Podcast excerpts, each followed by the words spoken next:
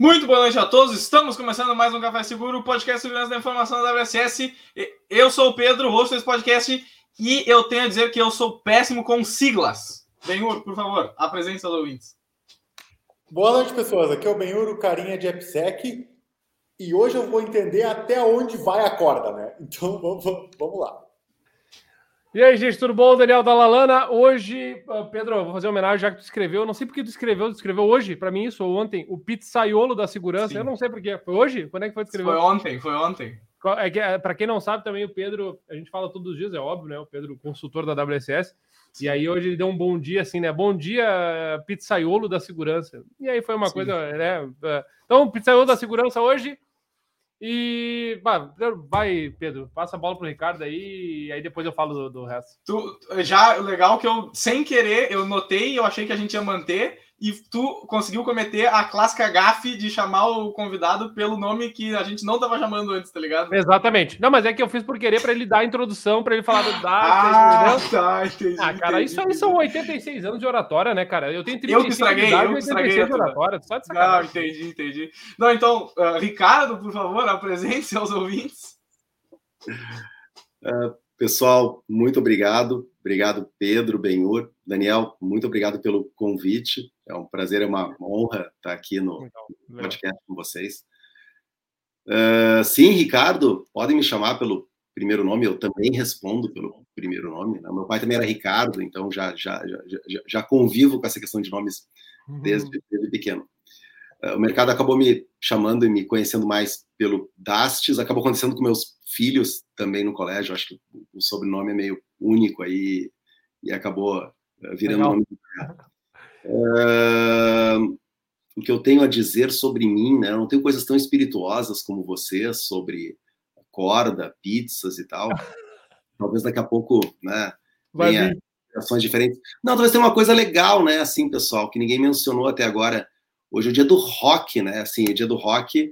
E eu vim ah. inspirado aqui, ó. Aqui, ó, pra vocês. Aqui, ó. Aí, pô.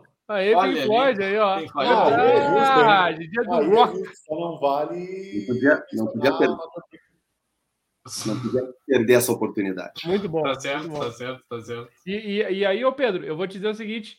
Uh, Dash, eu, vou, eu me identifico contigo, só que assim, ó, eu, tu, já, tu atende por Ricardo. Eu, olha, raras às vezes eu atendo por Daniel, às vezes eu fico até pensando se é que sou eu mesmo, né? Mas brincadeira da parte, eu, Dash. Este podcast, Pedro e Benhur, ele é apoiado pela nossa queridíssima XLab Security. Aliás, aliás, muito bem que, lembrado. Você sabe, né, Pedro? Segunda-feira estaremos lá. Esse anúncio já, de tanto que a gente combinou toda quarta-feira, segunda, estaremos lá Sim. para o café combinado. E mais do que isso, a XLabs, uh, obviamente, estará conosco na nossa conferência do dia 6 de agosto, WSS SecCons 2022, segunda edição. É, de antemão, já vou falar, Dashes, ó, tá convidado, é só chegar, tá? No teu caso, é só chegar. Depois eu vou falar sobre isso mais um pouco. Mas Dastes e Benhur e Pedro e todo mundo está acompanhando. Um, o, o Dastes, é, eu convidei ele depois de, de muitas menções da, da, da galera que, que conheço, né, por causa da empresa também e tudo mais, vou deixar ele falar depois. Mas em especial, mais em especial, né, Dastes, na ocasião do, do convite, foi num, num, num, dia, alguns dias depois que tu compartilhou uma notícia, né?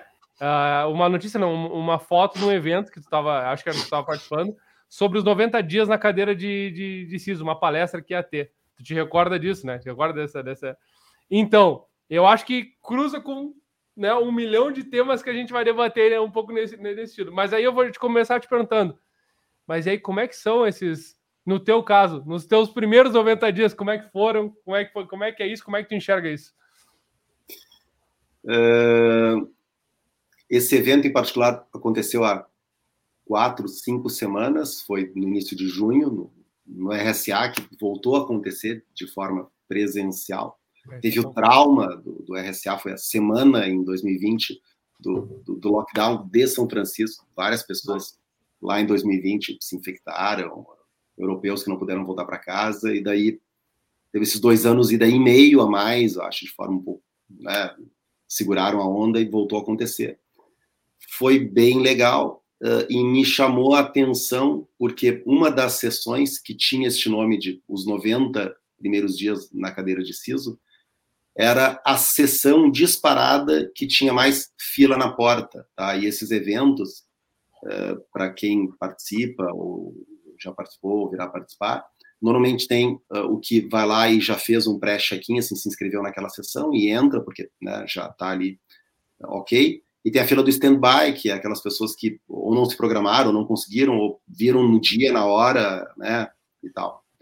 Uh, e essa era uma fila gigantesca, era uma fila que tinha, assim, sei lá, mais de 50 pessoas, 100 pessoas esperando na fila de stand-by, então me chamou muita atenção ali no espaço do evento. Isso, obviamente, significa que existem muitas pessoas no mundo, né, uh, ali não eram só americanos, eram pessoas de todas as partes do mundo, uh, que estão nessa cadeira de CISO, não sei se é menos de 90 dias, mas pelo menos há tempo suficiente por terem a necessidade de quererem ouvir o que, ser, o que seria dito, tá? Uh, eu acho que dá para falar um pouco sobre o que tem acontecido nesse mercado de o que era a segurança da informação lá atrás, o que é talvez hoje, como isso se transformou. Claro. Talvez seja um assunto bacana para nós. Aproveitando o gancho e me apresentando aqui, uh, eu trabalho e agora uh, me julguem, tá? Me julguem. Agora vamos. Vamos julgar. Desde 1996, faço uma conta aí, né? Por isso a camiseta do Pink Floyd, né? Assim, é rock, mas tem que ser rock, né? Pô, mas... das antigas. Mas que legal, começou com cinco anos né, no trabalho, tá legal. Não. Uh, e no primórdio, cara, vamos lá, né? Assim, internet.com, quem viveu isso, uhum. uh, era basicamente firewall, perímetro, sabe, a proteção da rede, né, network security, ou na verdade o IT security, era aquilo ali, e o cara que manjasse bastante de IP, de porta, de bloqueio, e alguma coisinha de endpoint lá, de antivírus e tal, aquela era segurança de informação suficiente, e, e, o medo, o grande assombração lá, o fantasma, era ter o defacement no website, na página lá, ou na homepage, né, o index.html, default.html. E aí precisava chamar o webmaster, né? É, então, isso, era, isso era segurança de informação, não tinha um piso, né? Tinha um cara né, que manjava um pouco mais disso e mexia com redes e talvez a empresa fosse implantar o primeiro firewall por conta do primeiro link e tal esse negócio foi se moldando, tá? E ao longo dessas últimas, sei lá, mais de duas décadas, se a gente pegar, agora sim, vamos entrar neste milênio, né? As empresas começaram a trabalhar muito voltada para definir as primeiras políticas de segurança da informação, a criação das primeiras equipes de segurança da informação. Entendeu-se que era necessário uh, estabelecer uma gestão, mas ainda assim o foco era muito para a tecnologia. Isso foi se transformando ao ponto de hoje né?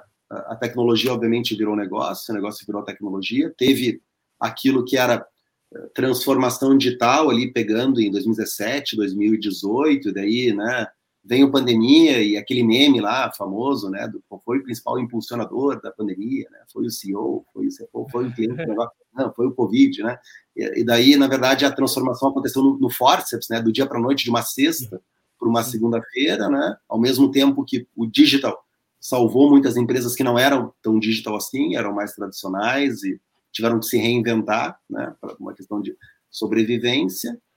Uh, e daí teve uma mudança de cenário muito radical nesses últimos dois anos, dois anos e meio, e tudo que a gente tem visto nas manchetes acontecendo, né? 2021 acho que foi o ano do ransomware e tal, então esse cenário é muito diferente do que era. Então, assim, voltando para a pergunta inicial, tá?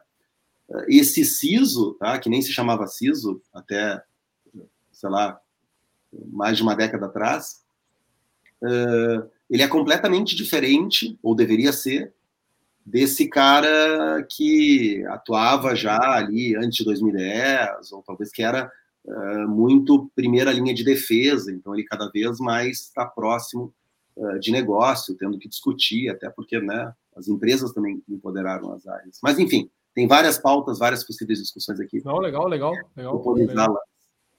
Não, não. É, a, a, tu, quer, tu quer continuar? Não, não, não, não. É que eu vou, depois eu faço essa pergunta, vou deixar para ti, depois eu vou fazer a pergunta. Não, é, eu, eu fiquei curioso agora nessa, nessa uh, mudança de paradigma, vamos dizer assim, que tu estava comentando. Uh, e quando foi, ficou uma dúvida assim, não sei se até é uma coisa muito grande para se perguntar, mas é quando houve essa transição eh, de, de a segurança como era antigamente, pensando muito em perímetro e tal, e ferramentas para fazer, para tipo firewall e tal, e antivírus, uh, quando começou a vir a ideia de que não, opa, peraí, nós precisamos ter uma gestão aqui, nós precisamos estabelecer processos aqui que vão complementar a, a, essa utilização de ferramentas e que eventualmente ele acabou meio que suplantando isso, né? E as ferramentas e esse tipo de tecnologia virou um, uma, um braço né, da, da gestão. Como é que foi essa transição? Se, se, o que, que tu lembra assim dessa época? Se teve gente. Eu consigo imaginar, por exemplo, aquela situação dos caras se prendendo ainda na, na, na, no entendimento antigo e aí não querer achar que é bobagem, que não precisa e que, que, que tipo, vão fazer 25 mil documentos agora aqui para gerenciar uma coisa que eu fazia sozinho com linha de comando aqui. Como é que foi essa, essa mudança? Tudo na vida, eu acho que tem ônus e bônus, né? Uh, no momento em que isso começou a acontecer, uh, muitas empresas, muitas empresas até hoje estabelecem ali uma área de segurança da informação mais uh, corporativa, com o CISO propriamente dito, naquela linha direta, às vezes uh, não com o CIO, né, mas com algum outro executivo, né, em empresas maiores diretamente com o CEO, com o presidente e tal. E algumas mantêm e outras não uma área de segurança de TI. Tá? Uh, isso não é muito simples de ser entendido, e a matriz de responsabilidade entre essas duas coisas, havendo uma área de segurança de TI formal ou não, né, mas uh, a, a, questão, a ingratidão desse nosso mercado é que segurança, por mais que ela avance muito em caminhos de gestão, de governança, de framework, se fale cada vez mais de risco digital, a qualificação, a quantificação do risco, como é que faz o accountability, a responsabilização da área de negócio, afinal de contas, o risco cibernético é risco do negócio, não é risco do CIO. Uh, ah, o, isso é um, é um, bônus, é legal, é bacana, né? Vamos falar sobre negócio e não ficar aqui apenas né, esmirilhando uh, firewalls e, sei lá, tudo que vem a reboque disso, IPS, e CAB, e EDR, e, e NDR, e peguem as tecnologias mais recentes aqui também, não precisa ficar só nos... Eu vou brincar aqui, os firewalls, entenda-se que é tudo isso e o que vem pela frente ainda, né? Todas uhum. essas coisas. Sim. Uh, não pode haver uma ruptura, tá, Pedro? Porque senão, o que, que acontece? Vai ter os caras lá que vão ser os fazedores de política, né, que vão ditar, padrões, e vão ter os caras que vão cuidar da vida real, que vão acabar sendo drivados talvez mais por disponibilidade, porque no final do dia, se pegar TI, né, pegar áreas ali de operação, áreas de infraestrutura, NOx, o negócio principal, a pressão do negócio é SLA, e SLA normalmente é tá no ar, tá performando, tá rápido, website, portal, e-commerce, transação, banco, tá rápido e tal. Cara, se tá seguro, só vai ser percebido no dia que der problema. Enquanto não estiver dando problema, não vai ser percebido. E as pessoas que cuidam disso, elas são pressionadas por isso. Então, a tendência é, cara, tive que abrir algumas portas aqui e tal, mas tudo bem, pelo menos pararam de reclamar, resolvi o troubleshooting né? Uhum. é fechar o ticket, tá? E daí, sério, se descola muito disso, porque agora é que legal sair da TI, e yeah, é, eu sou um CISO de verdade, eu virei C-level, né? Tô sentado na mesa dos adultos, né? Sai na mesa das crianças, vira uma falácia, porque o cara acha que tá lá fazendo política, sentado, indo, fazendo apresentação para o conselho de administração, e na verdade, quem é que está cuidando do AD? Ah, então, é o Service Desk que receta a senha, tem empresa terceira uh, que cuida aqui da, dos, das minhas GPOs uh, e, e né, da, das minhas organizações, da árvore aqui, da, das AUs, da organização. Tá, cara, mas cadê a sanitização disso aqui? Alguém vai lá e dá uma olhada. Tem 78 admins, mais não sei quantos system operators, não sei quantos backups.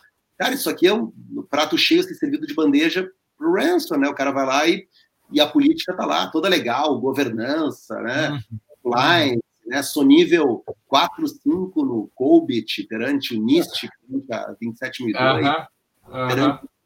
e na vida real, a segurança da informação acabou largando a mão. Então, Pedro, assim, é um movimento bacana, mas tem que tomar muito cuidado para não descolar da vida real. E não é só isso, tá? Daqui a pouco eu falo a parte 2, mas enfim. Ô, ô, ô Dácio, olha só, uma pergunta com relação uh, ao, ao cenário de hoje, dentro ainda dessa evolução tecnológica, né? Em um mundo que a gente foi muito mais para as a service, né? Então a gente tem muito mais. Poxa, talvez o cara não precise mais configurar o servidorzinho, ele vai subir um EC2 na, na AWS, ele vai subir uma, em um ambiente de cloud. Uhum. Ou seja, a tecnologia evoluindo, expandindo. Hoje o conhecimento de segurança, muito dele sendo vendido como um produto, né? Vem aqui e se torne um hacker, vem aqui e se torne um profissional de segurança em seis meses e ganhe. Uh, como ficou esse desafio de montar times capacitados Boa. na área de segurança em um mundo onde a galera acha que pode se tornar um profissional muito rápido? Como é que está esse desafio de montar times, montar equipes dentro da área de segurança? Uh, cara, é o desafio do perto do impossível, assim, né? Vocês passam por isso, acho que, né? certamente a WSS passa por isso. Aqui nós na Escuna, empresa que está aí, fazer 35 anos de mercado, a gente passa por isso, esse desafio de uhum. encontrar gente. Às vezes que eu estive do lado do CISO do balcão, em grandes empresas, empresas que têm lá o arroba e o que vem depois do arroba, que, que, onde as pessoas têm ambição por trabalhar nessas organizações, já uhum. tinham dificuldade para trazer profissionais, e essa dificuldade só aumenta pelo seguinte motivo, Benhur. Uh, se era difícil lá atrás achar aquele cara que vinha ali de redes, de sistemas operacionais, e ele fazia uma trajetória, que ainda é o perfil mais comum. O cara faz uma trajetória para segurança da informação, começa a trabalhar com endpoint, começa a trabalhar com tecnologias cara, é, é, é, perímetro, é tecnologia de, sei lá, web gateway, daqui a pouco começa a trabalhar com anti, sei lá, malware, anti-DDoS, anti qualquer tipo uhum. de filtering e tudo mais. Uh, esse cara já estava escasso, tá? Daí começou a falar, e não é de agora, já faz alguns anos, vários anos, em cada vez mais segurança na camada de aplicação, né? E daí, uhum. opa, peraí, tem um negócio aqui que é importante, né? Aí lá os XSS, injection e tal, e começou, né? Os ataques serem direcionados para aquela camada. Daí começou a segunda luta em glória. Agora precisamos de profissionais que sejam dev e queiram trabalhar com segurança, porque no cara de segurança ninguém sabe uma linha de código, né? E de onde é que acha esses caras? Cara, né, os caras que são os mais procurados no mercado, né? Dev, movimento digital, movimento, né? E daí agora, né, nesse momento, o cara tem que entender de cloud, tem que entender de container, tem que entender de VM, tem que entender de, de um monte de outras coisas, onde o próprio mercado de tecnologia está disputando a unhas, né, levando profissionais aí cinco dígitos, né, a rodo todos os dias. A competição é é global, né? Gente, a gente dólar, gente em euro, né? É, trabalhando remoto e tal. Então, a cada dia que passa, é mais difícil. Tá?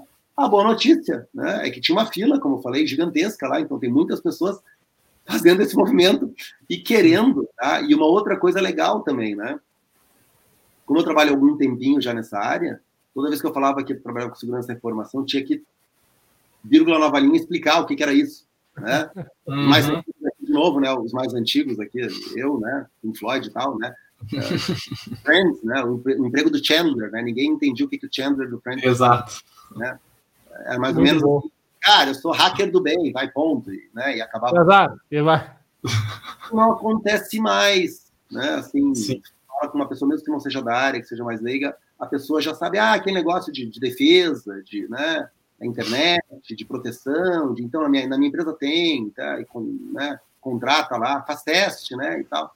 Então, mas tá? cada vez mais, a cada dia que passa, é mais difícil porque uh, é n-dimensional, né? Uhum. Uh, e aquela pilha OSI antiga lá da rede até a camada de aplicação, mas tem aquilo que está fora, que está no IAS, aquilo que está no PAS, aquilo que está no SAS, aquilo que é contratual. Agora se fala em uh, Security Supply Chain, né? Aquilo que é do teu fornecedor, aquilo que é do teu cliente, aquele cara que está no meio, Uh, tudo te afeta, você é responsabilizado do ponto de vista de privacidade, do ponto de vista de LGPD, de DPR, de lei americana. Então, tudo que pode acontecer no teu ecossistema pode acontecer para você também. Então, eu não sei mais quantas dimensões, virou um metaverso, multiverso, desculpa. Virou um multiverso. Multiverso.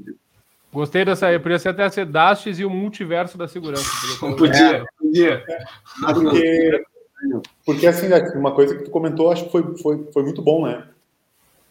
A, a infraestrutura que não é mais tua, né? Tu contrata ela hoje, ela tá lateralmente exposta, né? Então, às vezes, para ti, tu tem aquele, não, tá, isso aqui tá tudo certo, mas ele não tá mais no teu controle, né? E uhum. realmente, se, eu, se tu for para ver, a, eu desenvolvi aplicação, né? Eu desenvolvo a aplicação, coloco ela no ar. Qualquer tráfego, até bater nela, tem muitas coisas, né? Anda por muitos lugares e que muitos deles, tu inclusive não tem mais a gestão, inclusive, né? Olha Log4j, né? né? Log4j que não Nossa, não, não, presente de Natal, né? Quem é que sabia? Quem é que sabia que esse cara existia? Né? Quem, é que conhecia ele de nome? E a galera foi corrigir a aplicação Java e aí descobriu que VMware, por exemplo, estava vulnerável. Então tudo que tu virtualizou em cima de VMware, VMware também estava. É. É, tem uma coisa que não nos contam antes de trabalhar com segurança da informação. A gente descobre só depois. Tá? Eu não tenho o um número correto aqui, tá?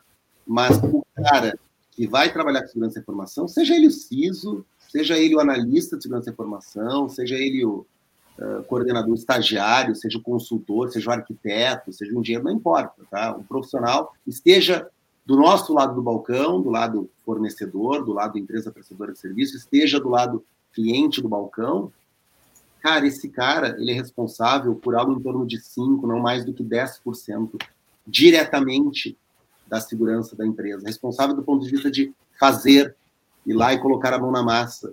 Né? Normalmente, aquelas tecnologias que são os projetos que a segurança da informação implementou, ah, segurança da informação agora tá, uh, tem um programa aqui de dois, três anos, não sei quantos anos, de IAM. Então, agora é uma suíte de identidades e acessos, onde vamos controlar provisionamento, provisionamento de acesso, integrar com o sistema de RH, fazer o acesso de acordo com a função, role-based, né? access control, ver o perfil do cara, mas daí como é que fica a autenticação, multifactor e tal. Talvez, tá, beleza, para essas coisas, durante a implantação, durante o projeto, provavelmente durante um tempo depois, vai ter gente de segurança cuidando disso.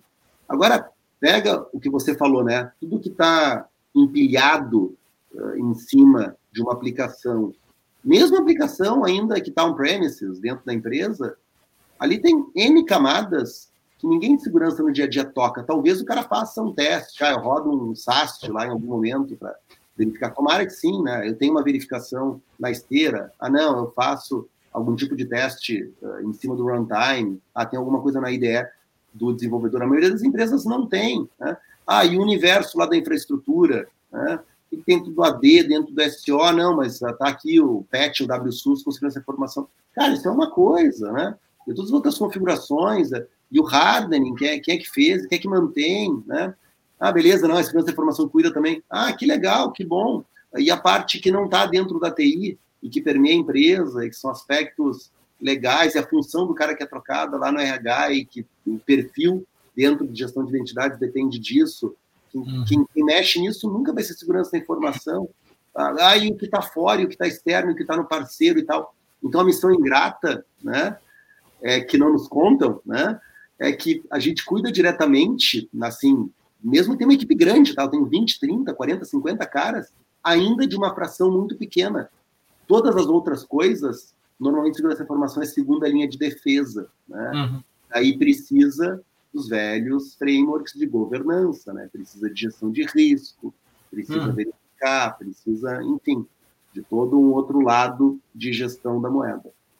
Eu tô, eu tô notando uma coisa que eu não consegui não notar que é o seguinte: é, uh, uh, é, tanta, é tanta coisa que a pessoa tem que fazer, é tantos cuidados que ela tem que ter, e são tantas bolas que ela tem que manter no ar o tempo inteiro no malabarismo da segurança, que, uh, que fica na minha cabeça assim, cara, como é que alguém, uma pessoa única, tipo, tendo essa visão macro, consegue se organizar para gerenciar tudo isso e para poder influenciar todos esses aspectos, saca? Então, tipo assim, a, a, ficou muito forte essa dúvida na minha cabeça, como é que é que tu te organiza para lidar com isso, para conseguir gerenciar isso e não perder o controle de tudo que está acontecendo, negligenciar certos aspectos e tal. Uh, agora eu vou me colocar de volta em cadeiras que eu sentei, daí sim de CISDO, né, de varejistas, indústrias, empresas de telecom, foram três passagens que eu tive aí uh, no mercado em posições semelhantes, em segmentos, né, em indústrias diferentes. Uh, eu acho que a primeira coisa, Pedro, é conseguir montar uma baita de uma equipe, um baita de um time, assim. Tem que ter aqueles caras que fazem a diferença hum. e que têm autonomia, sabe, e que fazem acontecer e fazem com que uh, o cara que é o head, esse CISO pode ser um gerente, pode ser um diretor, pode ser um coordenador, pode ser, não, não, o, o, cara que é o número um ali, né, uhum, dentro uhum, da tá? uh, que ele não fique virando uh, um, um, um, grande service desk lá, o cara que o, o telefone não para de tocar porque está sempre tendo que dar explicação, vive em sala de guerra, vive em sala de crise, porque daí ou é algum problema cyber, ataque cibernético, né, tomara que não seja, batendo na madeira, ou não é, mas é efeito colateral, porque implementou alguma coisa e daí parou de funcionar, e daí a gente reclamando, e daí aquele hum. projeto virou, e daí a segurança impactando o negócio, causando um monte de problema. Hum. Esse cara ele não consegue Pedro, trabalhar, né? ele vai ser esmagado eh, pelo sistema, ele não vai conseguir fazer acontecer, porque na verdade eh, ele vira um problema dentro da organização. Então a primeira coisa é conseguir estruturar um time, conseguir estruturar uma área de cyber, conseguir estruturar, estruturar uma área, sei lá, de, que cuide de, de GRC, que cuide de identidade, que cuide de data protection, que cuide de, de, de privacy, sabe? E hum. ter pessoas chaves para cuidar disso, tá? E eu acho que a segunda coisa é tendo isso, esse cara consegue respirar. E conseguindo respirar, cara, tem que estar tá falando de verdade com o C-Level. Tem que estar tá lá pautando o Comitê de Segurança da Informação. Tem que chamar para o comitê representantes das áreas de negócio. Tem que chamar para o comitê uh, a área de compliance. Tem que ter representante na área de RH, tem que ter representante uh, da área, sei lá, controladoria e tal, uhum, e uhum. conseguir discutir risco cibernético, porque não adianta levar bits e bytes para esses caras, né? Sim. E daí fazer o próximo passo, que é entender a questão do velho accountability ali, da matriz RACE, né? Responsável, accountable, né? Consultado, informado, uh, porque cada vez mais o negócio está empoderado, e daí quem viveu aí, vive, né, o uh, digital, né, o agilismo e tudo mais, sabe que as empresas se reorganizaram, né, aquela estrutura mais hierárquica de comando e controle, cada vez mais deixa de existir, ela é substituída uh, por tribos, por squads e tudo mais. Uhum.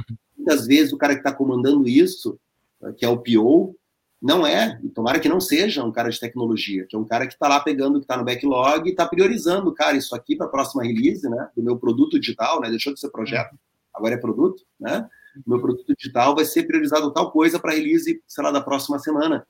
E daí o cara que trouxe essa informação, ele tem que estar tá conversando, ele tem que estar tá na sala, ele tem que estar tá na planning, ele tem que participar de algumas reuniões para que ele consiga fazer uh, com que esse PO, por exemplo, entenda que a responsabilidade pela escolha de priorizar ou não, corrigir algo crítico do ponto de vista de segurança, em termos, sei lá, funcionais ou em termos uh, de vulnerabilidade mesmo, que foi detectada numa camada de aplicação lá que para mexer tem que fazer todo um update, isso gera uhum. tempo, custo e tira a prioridade das equipes, né, de, de uma entrega funcional, é dele também, né, e é, são escolhas a serem feitas. Aquilo é um risco cibernético, esse risco tem que ser apresentado uhum. num comitê, diretoria, se uma empresa for uma empresa que é de capital aberto e tal, que tem conselho de administração, já passou por um nível maior de governança, isso tem que ser apresentado. E daí o cara ele tem que ter tempo para fazer isso de uma forma organizada, porque senão, Pedro, vai ser sempre uma corrida atrás do rato e, e, e o gato vai perder, sempre, sempre vai uhum. perder. Tá mutado.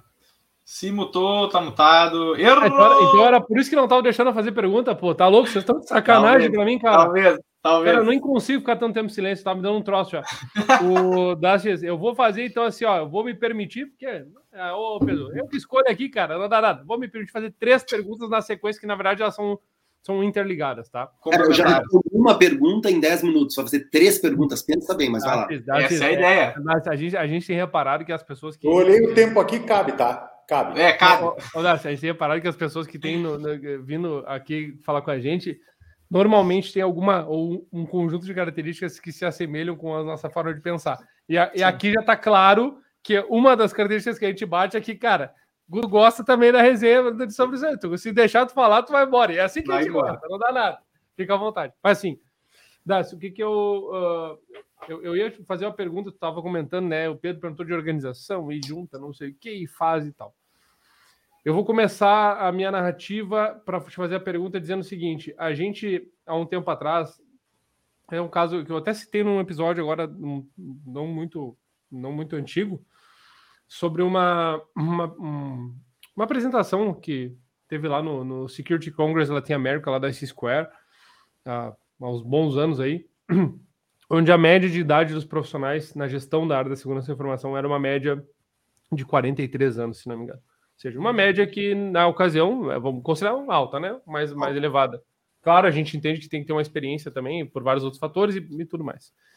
Aí a minha pergunta vai. Uh, é, é, é, mais para te pedir, uh, para tu esclarecer também, para quem está nos ouvindo, uh, por alguns motivos. Primeiro, a primeira pergunta em torno de tu concorda ou o que, que tu pensa sobre o pessoal não gostar tanto dessa parte de gestão da segurança em uhum. detrimento a parte mais operacional, vamos dizer assim, aquela coisa, né? Se a gente jogar na, na, na, conta do hacker ético que tu falou ali, que né, a gente nem fala a palavra hacker aqui na WCS, tá? Só para dizer, a gente nem fala, tá?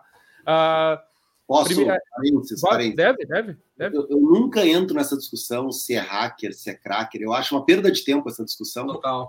Eu chamo Total. de hacker a mídia chama, então assim, já está popularizado. Vamos tá. parar de, se alguém tem algum problema, procura um psicólogo, né? Assim, ah, porque eu sou hacker, o pessoal acha que eu sou do mal, na verdade eu sou especialista, é, né?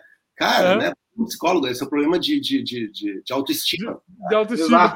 exatamente, exatamente. É, Eu vou te tá, mas volta lá, vai. Volta, não, não, mas enfim. Primeiro, a, a primeira, muito boa, a primeira diz respeito é essa. Se tu eu vou, eu vou juntar, tu pode narrar as três juntas aí para nós. A primeira diz respeito a isso. A, a tua opinião sobre se tu concorda que a galera não tem, vamos dizer assim, tanto apreço pela gestão da segurança nessa ideia de, né? Tal. Concordo. Aí, aí vai na segunda Sim. linha que é. Sim! Sim! o, o, o, repórter, né? repórter na... vai, aí vai na segunda linha, que é, na verdade, junta uma com a outra, né? Que é a seguinte: que eu queria que tu comentasse para o pessoal que está nos, nos, nos, ouvindo o que, que faz um CISO, o que, que faz alguém né, na, na, tua posição efetivamente, né? O que, que como é que é o dia a dia, né? Como é que é, são as ações e junto com isso, o que que tu mais gosta, claro, de fazer né, né nessas, nessas práticas, o que, que mais tu tem assim esse apreço e se quiser pode também comentar aquilo que não é tão legal de fazer também, tá? Mas isso eu vou deixar para o Então assim, juntando uma coisa com a outra, Acho que a galera também não conhece com tanto com, com, com essa ideia do que, que faz, mas vou deixar para ti. Né? Junta essas coisas e fica contigo aí. A narrativa é tua. Próximos 50 minutos são teus. Vai. Uh, vamos lá, eu concordo totalmente. Eu participo de, de, vários grupos e vejo a galera, quando surge algum assunto de gestão, tem, pouca, tem pouco engajamento no assunto. Né? Uh, eu não sei se é só em segurança da informação, tá? Talvez isso aconteça em geral em áreas de tecnologia, assim, né? O pessoal é dev, não quer ficar fazendo, sei lá, uh, gestão de, uh, sei lá, de fábrica de software, né? É que ele ficou muito. Quer. Afirmar, eu sou dev e não quero. É, então, então acho que isso acontece, fica mais marcado, fica mais gritante aqui na nossa área, tá? O porquê que é legal, tá? E porque quem está nessa posição, claro que, de novo, ônus e bônus, né? Tem uma responsabilidade gigante, né? E é aquele todo dia pergunta de algum executivo lá, ah, aconteceu agora, sei lá, semana passada, ataque tal, saiu na mídia, né? E daí vai lá, viu, né? Estamos seguros, estamos correndo o mesmo risco, tipo assim, que é a resposta sim ou não, né? Binária. Né? Na verdade, essa resposta que se espera, não existe resposta sim ou não. Bom, sabe que não existe 100%, né, desde, né, para tudo, por que, que vai existir uma resposta binária para esse tipo de coisa? Mas, né, então tem esse fardo, né? Por outro lado, cara, é o cara que vai estar tá, assim, ó, se coloca numa posição uh, de uma empresa, não precisa ser de grande porte, de médio porte, tá? Pode ser uma empresa de segurança do segmento financeiro, pode ser uma fintech, uh, pode ser uma varejista média, pode ser uma empresa do segmento, sei lá, industrial. Hoje está cheio de OT, né? Tecnologia virou, né, que é um baita de um risco, porque muitas vezes a, a TI não está nem chegando ali, vem aquelas coisas embarcadas que ninguém consegue mexer, não pode aplicar atualização de, de Windows nem nada, e o cara fica lá com os Windows 7, com muita sorte, se 7 for, né? Talvez até mais antigo seja. Uh, esse cara que está nessa posição, ele pode influenciar e desenhar todo um roadmap de tecnologia, tomar decisão. Cara, o que, que vai ser feito dentro de casa?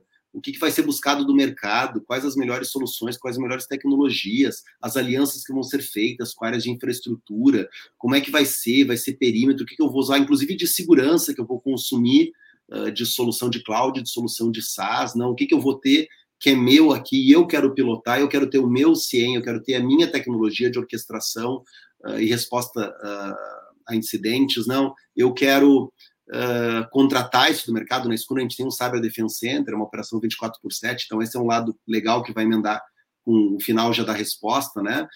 Como é que vai fazer? Eu vou criar uma operação 24 por 7 para monitorar e responder incidentes.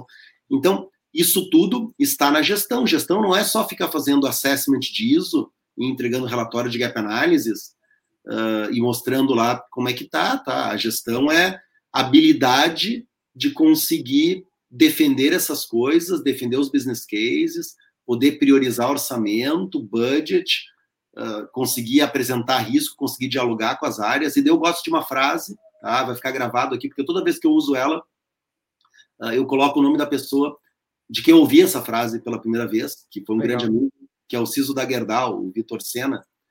Uh, uma vez estávamos juntos no painel e ele disse, cara, segurança da informação sempre foi visto sempre foi sobre construir muros, e daí remete a coisa do firewall, né, do wall e tal, do, do muro, uh, seja parede corta-fogo, ou seja uma muralha da China é. que divide, né, o meu perímetro, aqui é o meu castelo, aqui tem o fosso, né, dos crocodilos, aqui ninguém entra, então ela dificulta, ela cria aquela portinha estreitinha para que ninguém passe. E, na verdade, hoje em dia é sobre construir pontes, né, e pontes muito sólidas que liguem os negócios, que viabilizem negócios que talvez não pudessem existir, né? Se a própria segurança não existisse. Então, eu acho que é esse o pensamento, e esse tem que ser o pensamento do cara uh, que almeja ou que tem dúvida se ele vai para uma cadeira de gestão. Esse é o trabalho dele, esse é o jovem. O jovem não é ficar fazendo assessment disso todos os dias. Vai ter que fazer uma vez por ano, vai ter que atualizar, vai ter que escolher um framework, qualquer que seja, um híbrido e tal, Beleza, né? Governança existe também, tá? mas não é só isso. Sobre o que eu gosto, respondendo a terceira parte tua pergunta, tá? Uh, eu sou um cara. A minha formação é em ciência da computação, a minha pós é em redes, tá? Então, eu sou um cara que venho da, da, da pilha IP ali, então, eu sou um cara que implantava firewall lá, nos anos 90, os primeiros checkpoints, versão 2.1b, se chamava Firewall One, inclusive, saibam disso, tá? né? tinha, tinha o nome lá do produto. Uh, então, implantava esses caras, então gostava lá de tráfego, criar DMZ, IP, origem, né? Aquelas portas na época que sabia de cabeça todas elas, né? Mas é lindo. É, tudo HTTPS dentro da rede. Uh, então, uh, eu gosto disso, logo, eu sou um cara que gosta bastante também de monitoração, essa coisa de detecção. Eu acredito muito tem uma outra discussão de sexo dos anjos, né? Tem a do hacker versus cracker, tem a da segurança oh, que ela deveria ser mais proativa ou mais reativa, né? Clássico. É, né? Eu tenho que investir todo o meu dinheiro aqui, o dinheiro da empresa, em prevenção, né? Porque eu quero mitigar o risco. Se eu estiver sendo reativo, reativo é ruim, a gente aprendeu desde pequenininho, né? Não pode ser reativo. Não pode ser reativo.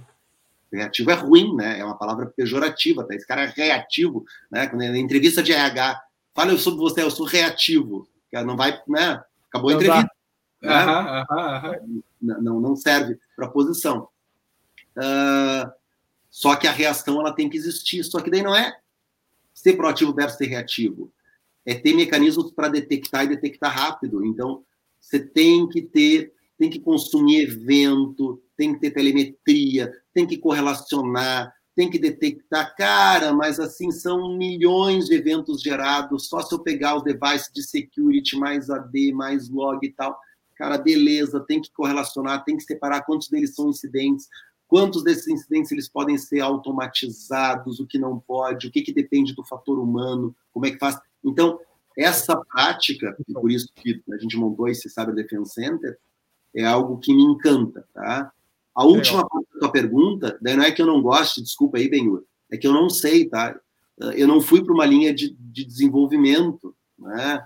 A última vez que eu programei, tá? Eu não vou dizer que foi em Pascal, porque daí sim eu vou ser enxotado da. Pascal. Já, já era C++, já era C++.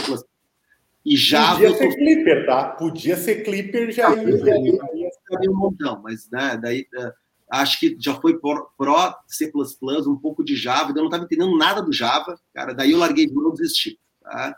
Eu falei, cara, isso não é para mim, né, esse universo. Então, esse universo de camada de segurança, uh, mais ali o tal do DevSecOps, né, o, o SaaS, colocar na ideia. E daí eu sofro um bullying aqui todos os dias na empresa também. DevSec, ciclo de desenvolvimento seguro. Eu sofro um bullying que eu vou dizer qual é, vocês estavam falando do, do início, ele me chamava Ricardo e tal, né, Uhum.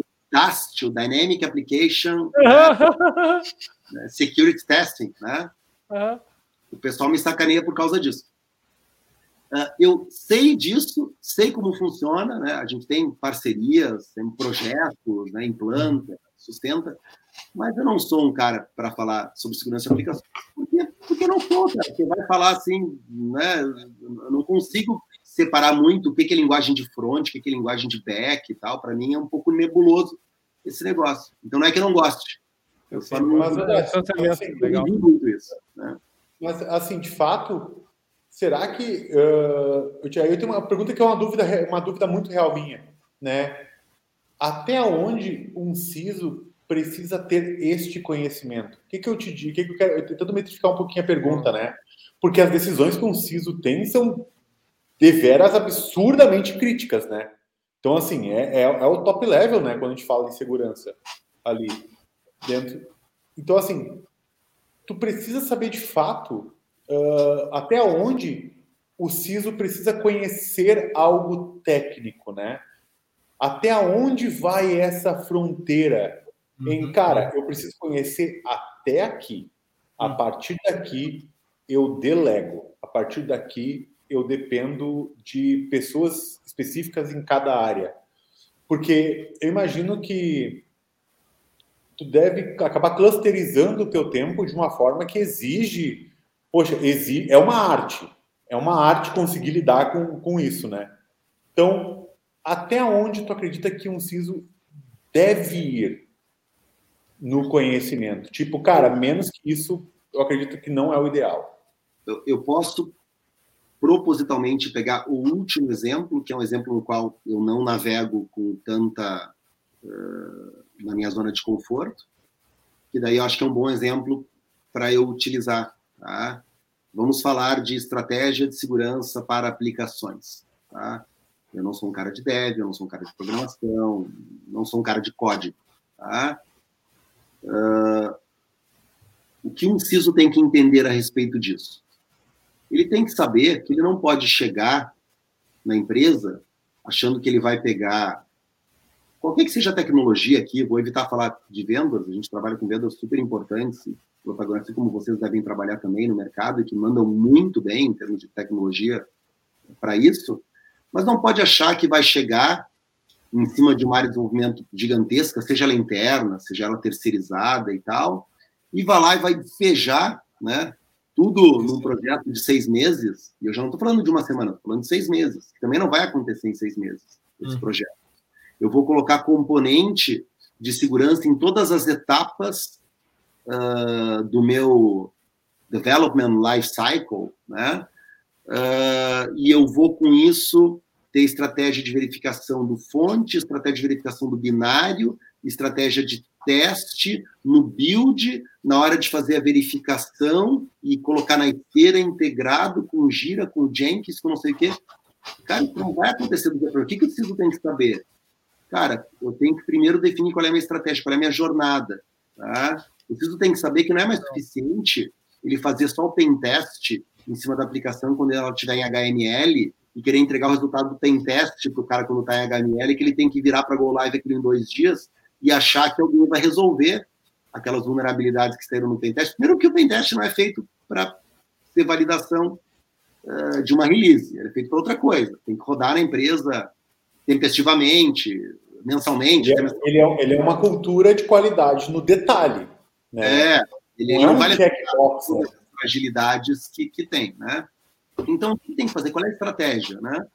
Cara, a minha primeira estratégia vai ser rodar um uh, teste dinâmico em cima do código compilado e eu vou começar pelas aplicações mais críticas, que pode ser o meu portal de transações, porque eu sou um banco digital, o meu e-commerce é muito exposto, está para fora, e o pessoal pode injetar código, pode fazer, sei lá, um redirecionamento do meu site, pode, né, alguma cartão, privacidade, LGPD, essas coisas. Então, vou escolher algumas coisas ali, vou começar, vou usar aquilo como piloto, vou ter que chamar os gestores para os caras entenderem uh, que eles são responsáveis também, né? Todo mundo é responsável por segurança da informação. Então, esse é o primeiro passo. Até que eu avanço para um próximo passo. Cara, agora eu vou começar a inspecionar código. Vou usar uma estratégia de SAST estática em cima de código. Que códigos?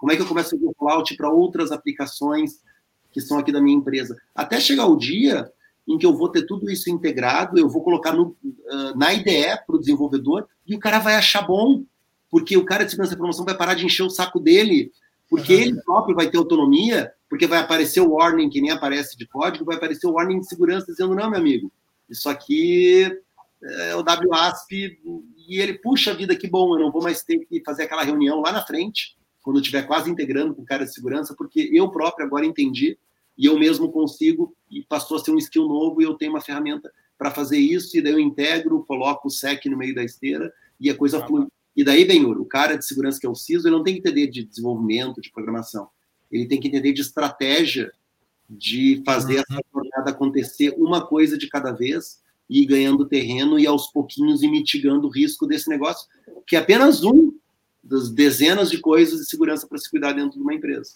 Vamos, muito legal. Muito legal. Eu tenho uma dúvida. Tu quer falar? Não, vai lá, vai lá. Não, vai, vai, vai, vai, vai. Não, é, a minha dúvida é, é justamente pegando tipo, esse gancho aí, que é a seguinte: pensando nisso tudo e tudo que a gente já falou no episódio até agora, é como é que é que é lidar com a pressão disso, com a, esse aspecto de que tu é, é, problemas vão cair nas tuas costas e que as pessoas vão procurar a, a, primeira pessoa que vão querer culpar vai ser tu. Então, essa. E, e além disso, né? Isso é uma, uma parte, acho, talvez um pouco mais superficial disso, mas é a tua a tua sensação de responsabilidade, saca? Para dependendo da, do contexto, obviamente, mas a tua sensação de responsabilidade sobre a segurança daquela organização. Como é que é que tu lida com isso assim? Cara, daí existe uma outra coisa que também é uh, são aprendizados da, da, governança corporativa, né? O pessoal que não gosta de gestão saiba que essas coisas são muito úteis, né? Que é transparência, né? Transparência parece assim, como assim transparência? Segurança, segurança, preza confidencialidade, transparência, uhum, parece uhum, uhum, Como assim? É vazar coisas, né? Transparência. Transparência no aspecto de, cara, não dá para ser do dia para a noite, que eu vou falar aqui, leva um tempo para estruturar, mas tem que fazer gestão de riscos, riscos de segurança, riscos cibernéticos, enfim, riscos, tá? Não dá para fazer gestão de riscos quantificada, estimando perda financeira do dia para a noite, começa com qualificada. E, cara, e aquela velha é bom ali, é probabilidade versus impacto, o que, que é o maior e tal, separa por área de negócio e começa a apresentar isso, primeiro para os pares em tecnologia, daí tem um cara que cuida do negócio X, o cara que cuida do negócio Y, daí vai para o nível gerencial, consegue estabelecer um comitê de segurança da informação com as áreas relevantes, né, os stakeholders, um monte de palavrinha aqui chave, né, até o momento em que vai ter uma pauta, né, numa diretoria, numa reunião, não sei se trimestral, se mensal, onde vai se apresentar isso vão se criar indicadores, né, KPIs ou KRIs, né, indicadores de risco, e daí vai ser sempre, Pedro, aquele jogo uh, de demonstrar que existe gestão, mas não é confortável, não estamos imunes, não estamos a salvo, esses são os principais riscos, alguns deles fazem parte do negócio, são intrínsecos, eles têm que ser entendidos, eles têm que ser aceitos, e nós temos planos para resposta de uma série dessas coisas, porque nós não monitoramos, etc. Tá?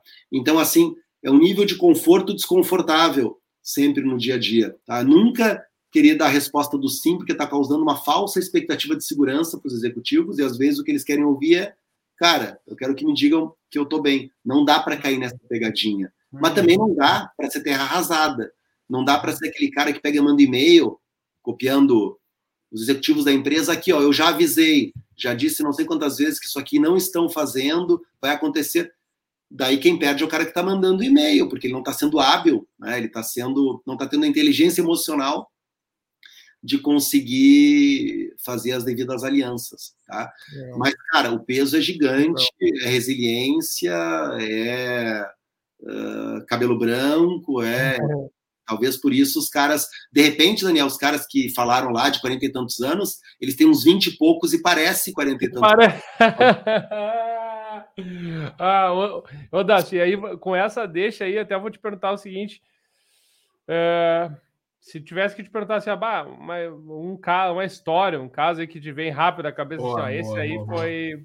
Esse aí é tri. Esse é aquele que eu quero. Esse né? Ou que foi. Vai no churrasco, é, com aqui que é assim, é me conta uma história aí, essa ali, história, ó, essa história todo mundo tem. Aí, ó, esse aí, esse aí o Pedro vai oferecer para ti, tá? Esse o Pedro vai oferecer, o vinho eu abro. Abriu, vinhozinho, e aí o Dado vai falar assim, bah, galera, essa, essa aqui é boa. É, essa aqui não você não acreditar. Era uma vez, e aí vai lá. Once upon a time, vai lá. Tudo contigo. Eu tô pensando... É a primeira vez que eu faço essa pergunta em, em, em, episódios, tá? Eu não gosto de fazer essas perguntas, tipo assim, meio. meio parece meio... Normalmente sou eu que faço. É, normalmente eu fazer. Eu não gosto, mas eu gostei de. Vai. Sem combinar. Eu vou contar um caso que aconteceu com um primo de um amigo. De um... né? tá. Começou a árvore general, genealógica. É. É, é o seguinte. Um uma quadrilha presa, tá? Ela estava. Está dando um pouquinho de eco, se puderem mutar, agradeço. Obrigado. Obrigado. Uh, ela estava aplicando o seguinte golpe. E daí o cara que ele, ele fala, né? Como, como é que o golpe estava sendo aplicado. Tá? Uh, não, o que a gente fazia, a gente fazia anúncio falso de, de emprego na internet, né? E daí com isso a gente conseguia dados cadastrais, nome, sobrenome, o pessoal mandava documento, mandava tudo que quisesse, né? A galera procurando emprego, né? Posições das mais diversas, mandava lá foto de RG, mandava foto de carteira de trabalho, foto própria, mandava tudo, né? Daí com isso, né? A gente verificava uh, no aplicativo no meio digital daquela instituição financeira, tá? Via ali CPF, né, porque tinha o CPF das pessoas, fazia o meu próprio cadastro, nem precisava buscar de vazamento, de paste bin, de dark web, não precisava buscar de nada, simplesmente fazia o anúncio lá ele próprio coletava. Tá? Não precisava de phishing também, né? era bem mais simples do que isso. Ou phishing, seja era o anúncio passando de WhatsApp por WhatsApp, que, que seja, né? Ah, não é phishing, isso é smishing, isso é de WhatsApp. Não, não vamos discutir também isso aqui. Tá bom, vamos lá. Uh, e daí ele descobria quais os CPFs que uh, não tinham ainda né, conta naquela instituição, ia lá, fazia um cadastro, né, e desse cadastro exigia algumas coisas de foto, uh, né, uma foto sua e tal, o cara tinha essas informações, acho que na época ainda não tinha muita aquela coisa de prova de vida, se bem que a gente sabe que dependendo, né, é burlável, é, tá evoluindo, né, os, os Face ID, mas né, sempre que evolui um passo, tem uma golpe de fake aí entrando forte, né? É, o golpe evolui dois passos à frente sempre. E daí essa quadrilha, ela ia lá, criava um cadastro, tá? Uh, e ela tinha que fazer o desbloqueio no ATM dessa instituição, tá? Num caixa eletrônico, e ela fazia o desbloqueio até porque ela tinha documentos, tinha todos os dados e tal, e ela conseguia de imediato no digital um crédito de X reais, de, de 500 reais, algo mais ou menos, né? E daí, o que você fazia? Você usava, então, fazia compras, né? Não, a gente vendia por algo entre 20, 30, 50 reais cada crédito, cada conta digital, que não era um cartão, não era um plástico, né? Mas vendia autenticação, na verdade, vendia usuário e senha que eles criaram em nome de um CPF e na verdade a perda ia ser dupla, ia ser da instituição e talvez da própria pessoa que foi usada para isso no golpe, que talvez até ficasse negativada depois, né? a instituição ia correr atrás dela para cobrar depois, né? Perda dupla dos dois lados. Cara, e daí isso foi ventilado como, olhem só, né? Uh, a segurança dessa instituição, né? Olha que falha a segurança da informação. Olha que ridículo, né? Ha, ha, ha. Daí vem um monte de meme em cima disso. E eu tô falando, e realmente, ó, ó, em minha defesa, tá? Ah, eu não vivi, não fui preciso de nenhum banco, então eu estou contando uma história que não pode ser associado, por mais que vocês queiram, com ninguém em empresa nenhuma. Podem tentar de todas as formas, não conseguirão. Uh, e daí fica aquela coisa, né, do pô, segurança e informação que estão dormindo os caras, não fazem nada, né? E volta e meia, quem participa de grupo aí, vê que a galera cai em cima, ridiculariza, ainda manda vídeo, né?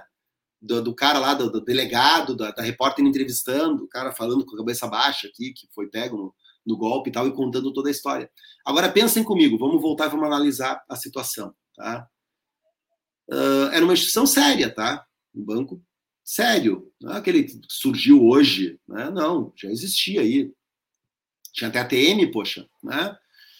Uh, vocês acham que não tinha uma área de segurança da informação séria, importante, que fazia teste, cuida de vulnerability management, né, que tem lá uma série de tecnologias e tal, né? Onde é que está a falha nesse negócio, né? A falha está em algum componente, está numa vulnerabilidade, está na infraestrutura, está na cloud, está na VM, está no código, alguém burlou, está numa porta aberta, está tá no... no design do negócio. Tá Isso. na modelagem de ameaça dentro do negócio. Isso. Então, a história boa para contar, tá? É que segurança da informação, ela tem que participar dessa conversa, ela tem que estar sentada nessa mesa. Se o cara de segurança da informação entende, cara, isso não é meu, isso é do negócio. Eu sou o cara da TI, porque eu estou ligado aqui ao CIO, quem define isso é o cara de negócio que define o processo. Cara, pode até ser que não foi falha sua, Tá? Eu não estou dizendo de que é a culpa, mas é a segurança da informação é responsável. É assim que o mercado vê, é assim que o cliente vê, é, é assim que vai, vai aparecer no, nos grupos do WhatsApp, é assim que vai ser a notícia. Né? Eu vi que estava aqui com vocês, né? O, o Paião faz algumas semanas e tal. É assim que vai sair no Tecmundo e vai sair com razão. Ele, ele não vai colocar a, a notícia errada. Falha de segurança né? leva a golpes e a fraudes. Qual é o limiar entre fraude e, e, risco cibernético de segurança? Lá atrás era muito claro, né? O cara, para fazer a fraude, ele tinha que emitir um plástico, ele tinha que não sei o quê. Hoje não tem mais muita diferença entre essas duas coisas, meu amigo. Né? Muito bom. Tudo muito próximo, tá? Então, essa é uma história que é uma história que faz as pessoas abrirem um pouco a cabeça.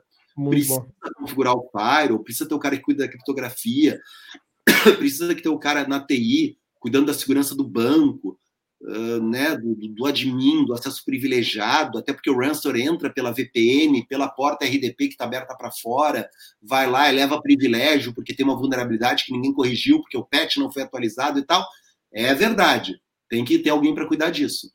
Mas tem que ter alguém para estar tá na mesa falando sobre o processo, e o Benhur matou a charada da área de negócio, porque isso é segurança também.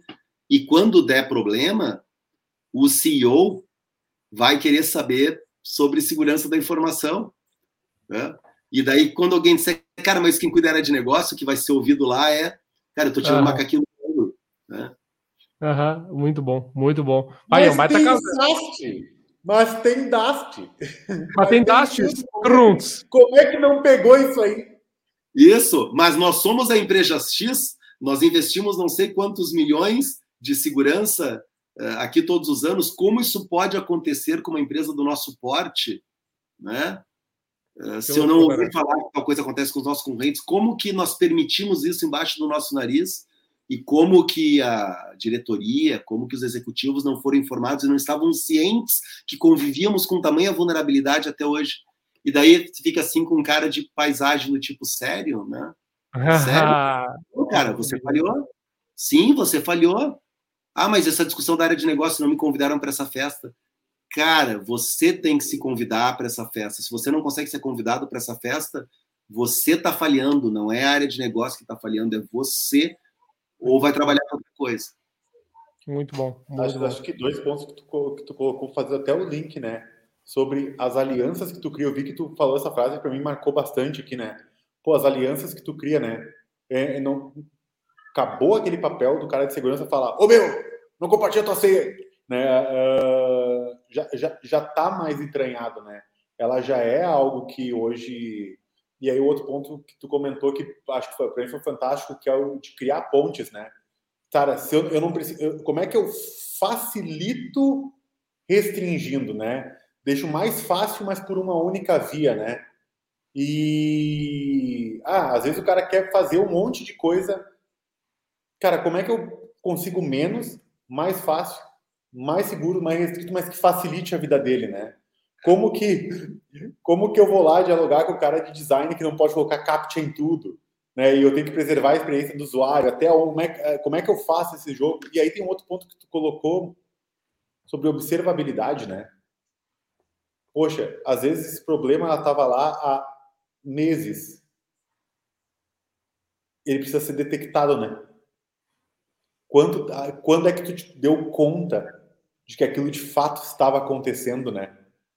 Em algum momento bateu no financeiro, alguém fez uma conta e falou, ué, não fechou. Uma vez, uma vez bem, eu vi faz algum tempo já. Uh, cara, era um vídeo de marketing, não era um comercial de TV, porque não acho que não era mídia de massa, mas talvez fosse YouTube. Cara, eu vi em algum lugar. Era um vídeo uh, do Uber, da Uber, da, da empresa Uber, uh, falando sobre a segurança. Ele era voltado para os usuários, né, do tipo Uh, usem, porque nós temos aqui fa prova facial para o motorista. Eles falavam de, uma série de controles que eles tinham para incentivar o uso. É seguro e tal. Mais no início, ainda as pessoas estavam descobrindo. O Uber estava aterrissando em vários países, ainda não era totalmente entendido o que, que era aquilo. E daí, um dos vídeos, quem assinava e aparecia embaixo era assim: Chief Security Officer. Era um, era um cara, um, não sei se era um americano, um indiano, que, que era, quem era o cara e era ele falando a respeito da segurança, porque para ele é negócio, daí aquilo ali, sabe, uma inveja branca, uma inveja boa, assim, do tipo, cara, o cara tá falando para o mercado né, sobre, cara, use os nossos serviços, eles são seguros, tem uma série de verificações aqui do, do, motorista que são feitas e tal, porque a transação, porque isso, porque aquilo, porque o seu pagamento, porque não sei o que, dá uma série de, de explicações a respeito daquilo, daí você fica assim, cara, esse cara ele é negócio, né? Não, não foram lá e pegaram ele, convidaram ele para um vídeo de marketing, então ele estava falando sobre como é que funciona. Então ele participa do design, ele participa do processo. Ah, beleza, mas é uma empresa digital que, né, não tem asset, ela vive disso. Tudo bem, pode até ser, assim como existem em outras, mas a gente tem que ter essa mentalidade mesmo nas tradicionais, porque as tradicionais ou estavam fazendo a transformação digital ou do dia para a noite, em março, de 2020, todo mundo teve que trabalhar de qualquer lugar e não teve mais aquela luta, ah, não pode BYOD, não pode cloud. Acabou essa discussão, essa discussão, ela está vencida já, né? Assim, ah, trabalho híbrido e tal, vai, vai ter, não vai ter, já, essa discussão já acabou, vira a página, né? É híbrido, é sim BYOD, é sim cloud, tudo isso já está resolvido. A questão é como é que você vai tratar essas coisas, não tenta mais Mr. Node é, dá murro em ponta de faca, cara, né? É. Já acabou. Pessoal, eu acho o seguinte, ó, a não ser que Sim, alguém pela, tenha... Pela voz...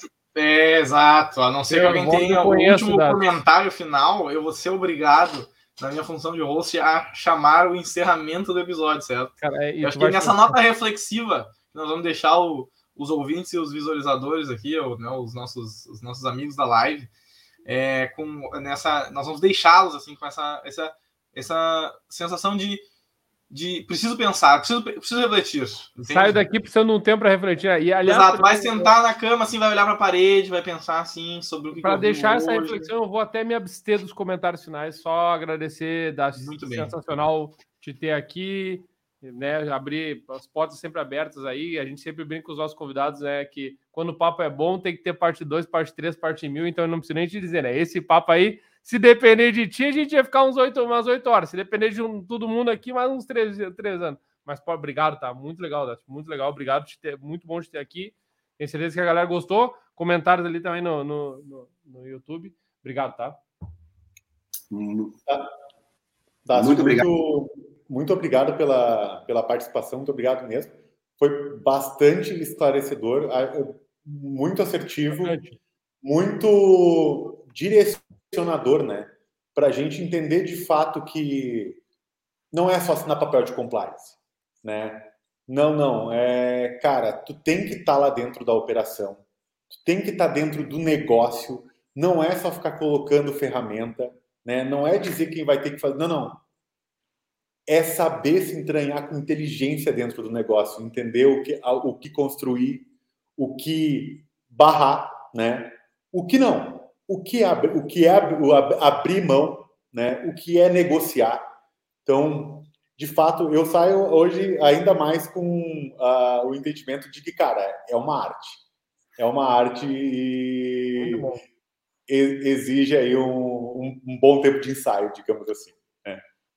Pessoal, muito obrigado de coração. Show de bola esse papo. Nem percebi, passou uma hora voando, então significa que foi muito legal. Podem contar comigo para parte 2, 3 mil.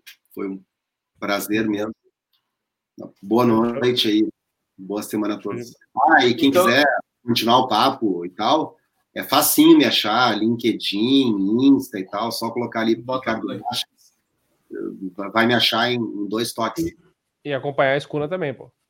Também. Exatamente. Importante, importante, importante. Então, Dacius, muito obrigado pela participação. Nós ficamos muito felizes com, a, com o papo de hoje. É, pessoal que está na live, sempre agradecendo os guerreiros da live. É o seguinte, ó, o, dessa vez eu tive que fazer um, um comentário com o Cris durante a semana ontem, acho que foi, para ele vir aqui na live falar GLPI. Ele podia só falar GLPI e ir embora. É que é uma piada interna aí. Da, Exato, todo exatamente. episódio o Cris fala sobre GLPI. Aqui, tá? Ele todo só fala GLPI, só isso. Então, obrigado, Cris, por participar com o seu GLPI. É, e uh, todo mundo que está na live até agora, sempre é aquela, como diz um amigo meu, um amigo meu satisfamento total. Que o, o pessoal agora até às 10 horas com a gente. E a galera que vai ouvir ainda em outras é, dimensões, outros planetas, outros lugares assim, também todo mundo sabe que é, o, o, primariamente a gente faz esse, esse, esse programa, esse podcast, que é para levar a, essas conversas para a galera. Né? Então, e agora que temos imagens da NASA, né? Agora a gente consegue logo pegar imagens sim, da. Sim, né? sim da, do, dos extraterrestres ouvindo no disco voador lá. E não esqueça então, o multiverso está tá sendo também por streaming. Ah, pra... verdade, verdade, verdade. Multiverso, multiverso, verdade. Então, pessoal, estaremos aqui novamente quarta-feira, 8 horas e 50, live no YouTube e depois em todos os agregadores de podcast possíveis. Dala, podemos informar quem é o próximo convidado? Ancora é segredo. em italiano, ancora não. então é segredo, não pode. Amanhã vai estar no ar. Então, aguardem amanhã nas redes sociais da WCS, vão, vão estar disponíveis os próximos convidados. Muito obrigado, galera, e falou! Valeu! Tchau, tchau. Rock and roll.